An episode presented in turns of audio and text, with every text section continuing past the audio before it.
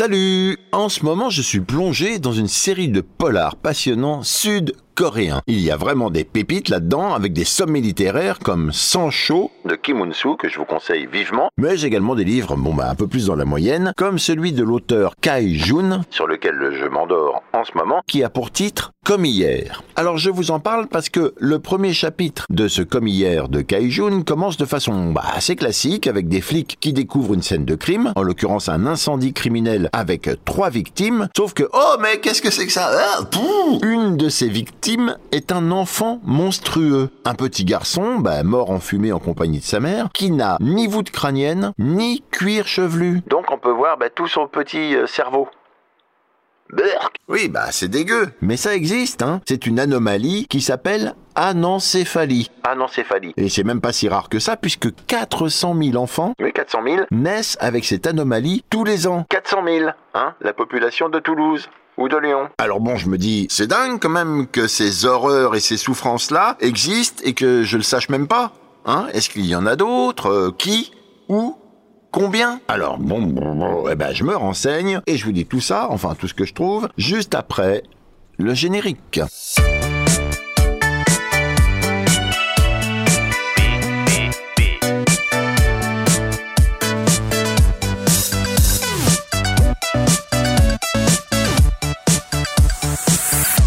Les chiffres ont pour eux d'être aussi précis que désarmants. Alors dans le monde, 95,7% des êtres humains, autant dire quasiment tout le monde, portent le fardeau d'une maladie aiguë ou chronique, ou encore d'une blessure, une lésion ou un dommage physique. Parmi ceux-ci, il y a une minorité de personnes qui souffrent d'anomalies de l'organisation anatomique congénitale et héréditaire. C'est ceci qui nous intéresse. Alors le pourcentage de nouveau-nés ou fœtus porteurs d'anomalies congénitales en France tourne autour de 3,3. Oui, c'est toujours marrant les virgules. 3,3 cas pour 100 naissances, soit environ 27 000 cas par an, sachant que selon l'Organisation mondiale de la santé, l'OMS, ce sont 300 000 nouveau-nés qui meurent de malformations congénitales chaque année dans le monde. Ces malformations sont dues à des anomalies de développement durant la gestation qui peuvent être d'origine génétique, anomalies chromosomiques, infectieuses, virus, bactéries, parasites, toxiques, plantes, médicaments, tabagisme, alcool et autres drogues, radioactives, mécaniques ou maternelles. Bah oui, pour info, 90% des cas graves d'anomalies surviennent dans les pays où la mère est exposée, par exemple, à la malnutrition. C'est horrible. Alors, alors, parmi ces anomalies et ces malformations... Bon, ben, je vous en parlais dans l'intro. Déjà, il y a l'anencéphalie, une malformation cérébrale qui correspond à l'absence de voûte crânienne et de cerveau. Les individus affectés ont une espérance de vie extrêmement courte. Des vies extrêmement courtes, mais pas forcément inutiles, puisque le plus jeune donneur d'organes est un anencéphale qui, après seulement 100 minutes de vie, a offert ses reins un adulte. Pas sûr qu'on lui ait demandé son avis par contre. Hein. Alors un peu moins plombant et même un peu divertissant, nous avons l'hypertrichose. Les sujets qui souffrent d'hypertrichose sont recouverts de poils, parfois intégralement. Il semblerait que le mythe du loup-garou y a trouvé ses origines, ce qui se tient vu la façon dont les poils recouvrent le visage des très rares personnes qui souffrent de cette anomalie génétique.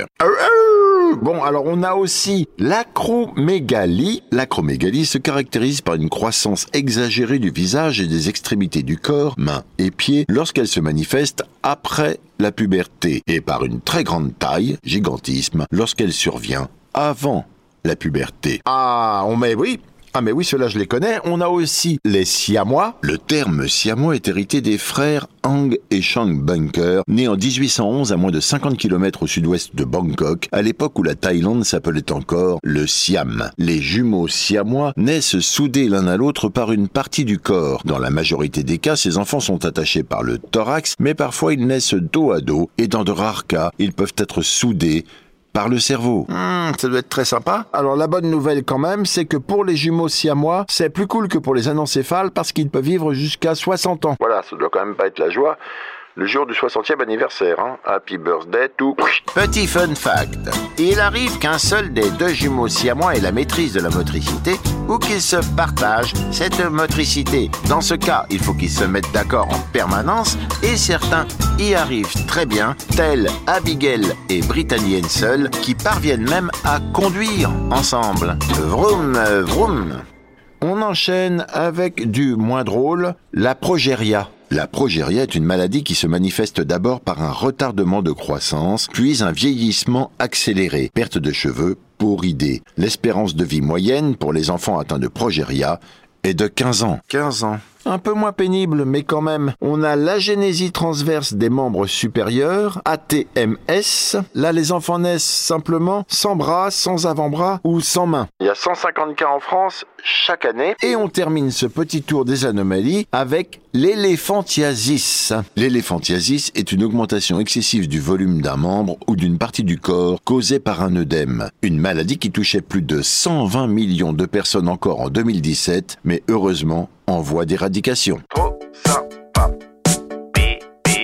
Je ne suis pas le seul à m'intéresser aux anomalies génétiques, etc. Il y a même une science qui étudie les êtres vivants présentant une importante malformation et ça s'appelle la tératologie. Du grec teras teratos, monstre, et logos, science. Et l'histoire de cette science, la tératologie, est intimement liée à celle des mythes et des légendes produites par les civilisations humaines. La plupart des dieux égyptiens sont des créatures zoo-anthropomorphes, mi-faucon, mi-homme, etc. La mythologie grecque abonde en satire, sirène, faune, centaure, hermaphrodite. Et l'iconographie médiévale regorge de représentations monstrueuses comme les gargouilles. Ou Quasimodo dans Notre-Dame de Paris. Qui a brûlé, je sais, oui. Et tout ça, c'est pourquoi? Eh ben, C'est parce que ces monstres tératologiques, c'est-à-dire les personnes qui présentent une anomalie survenue au cours du développement embryonnaire, exercent sur nous, hein, sur nous tous, une fascination morbide. Les cirques d'antan l'avaient bien compris. C'est le visionnaire Phineas T. Barnum qui a eu l'idée au 19e siècle de proposer une forme de synthèse des monstres réunissant les trois types existants. Type 1, les curiosités scientifiques. Dans un but d'éducation populaire, il s'agissait d'apprendre le corps humain par la vision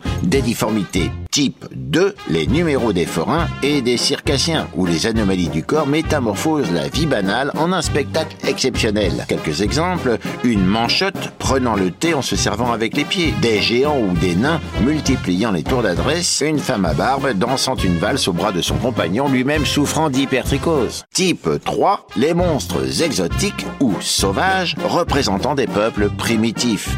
Comprenez des Africains ou des Indiens Merci beaucoup, c'est très intéressant. Alors sur ce sujet, euh, je vous ai trouvé Jean-Jacques Courtine, anthropologue, qui nous dit C'est à l'orée des années 1880 qu'atteint son apogée ce qu'on pourrait appeler l'exhibition, voyez, de la normale.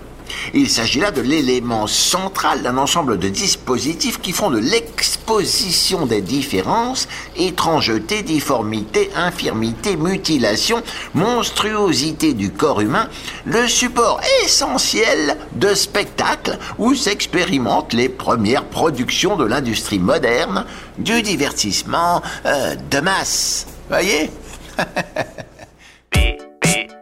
Dans les divertissements de masse, il y a le cinéma, et dans le cinéma, il y a probablement le film qui m'a le plus marqué et mis mal à l'aise, The Freaks de Todd Browning. Nous sommes en 1932 et Todd Browning, qui a pour mission de concurrencer les films d'épouvante Universal pour les comptes de la MGM, réalise Freaks avec de véritables phénomènes de foire. Des nains, un homme tronc, une femme à barbe, un cul des sorciamoises et tout un casting d'êtres présentant diverses difformités physiques. Aucun maquillage, aucun trucage. Le film montre la vengeance de ces monstres envers une femme normale, mais monstrueusement cruelle.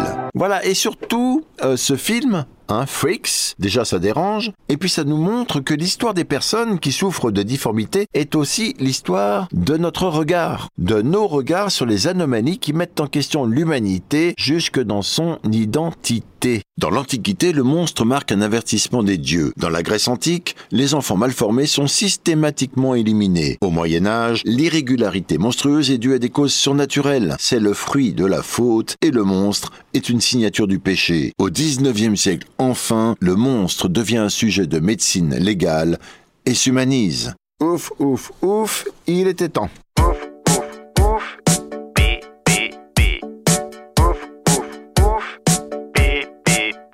Bien, alors aujourd'hui, heureusement, on l'a vu, les Elephant Man de tout poil ne sont plus exposés au regard des curieux malsains, ce qui laisse une large place aux nouveaux monstres qui naissent par milliers sous les scalpels de nos chirurgiens esthétiques. Mais ces freaks des réseaux sociaux ne m'intéressent pas du tout, et si ça ne vous dérange pas, j'aimerais conclure ce PPP avec des êtres humains beaucoup plus motivants et vous donner quelques chiffres concernant le handicap en France. Alors, pou, pou, pou, le handicap, le handicap, le handicap, messieurs, mesdames, concerne beaucoup plus de personnes qu'on ne le pense. 12 millions de Français au total, soit 20% de la population. Et cela peut aller jusqu'à 40% de la population en prenant en compte les situations de handicap temporaire. Oui, d'autant plus qu'avec le vieillissement de la population, un Français sur trois aura plus de 60 ans en 2035. Et avoir plus de 60 ans, croyez-moi, c'est déjà un handicap. Sinon, l'INSEE estime que 13,4% des Français ont une déficience motrice. 11,4% sont atteints d'une déficience sensorielle, perte partielle ou totale d'un sens. 9,8% souffrent d'une déficience organique, liée aux organes vitaux. 6,6% sont atteints d'une déficience intellectuelle ou mentale.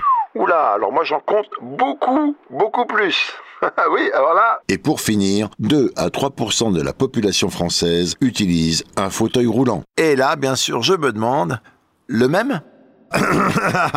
Oui, bah faut bien rire un petit peu quand même, hein. Ça détend. Voilà, voilà, alors anormaux ou handicapés, intelligents ou crétins, grands ou petits, forts ou faibles, je vous retrouve tous avec le même respect et le même plaisir la semaine prochaine dans PPP. PPP, pourquoi? Eh ben parce que personne ne peut lire, écouter ou voir tous les trucs de dingue qu'on trouve sur Internet. Allez, salut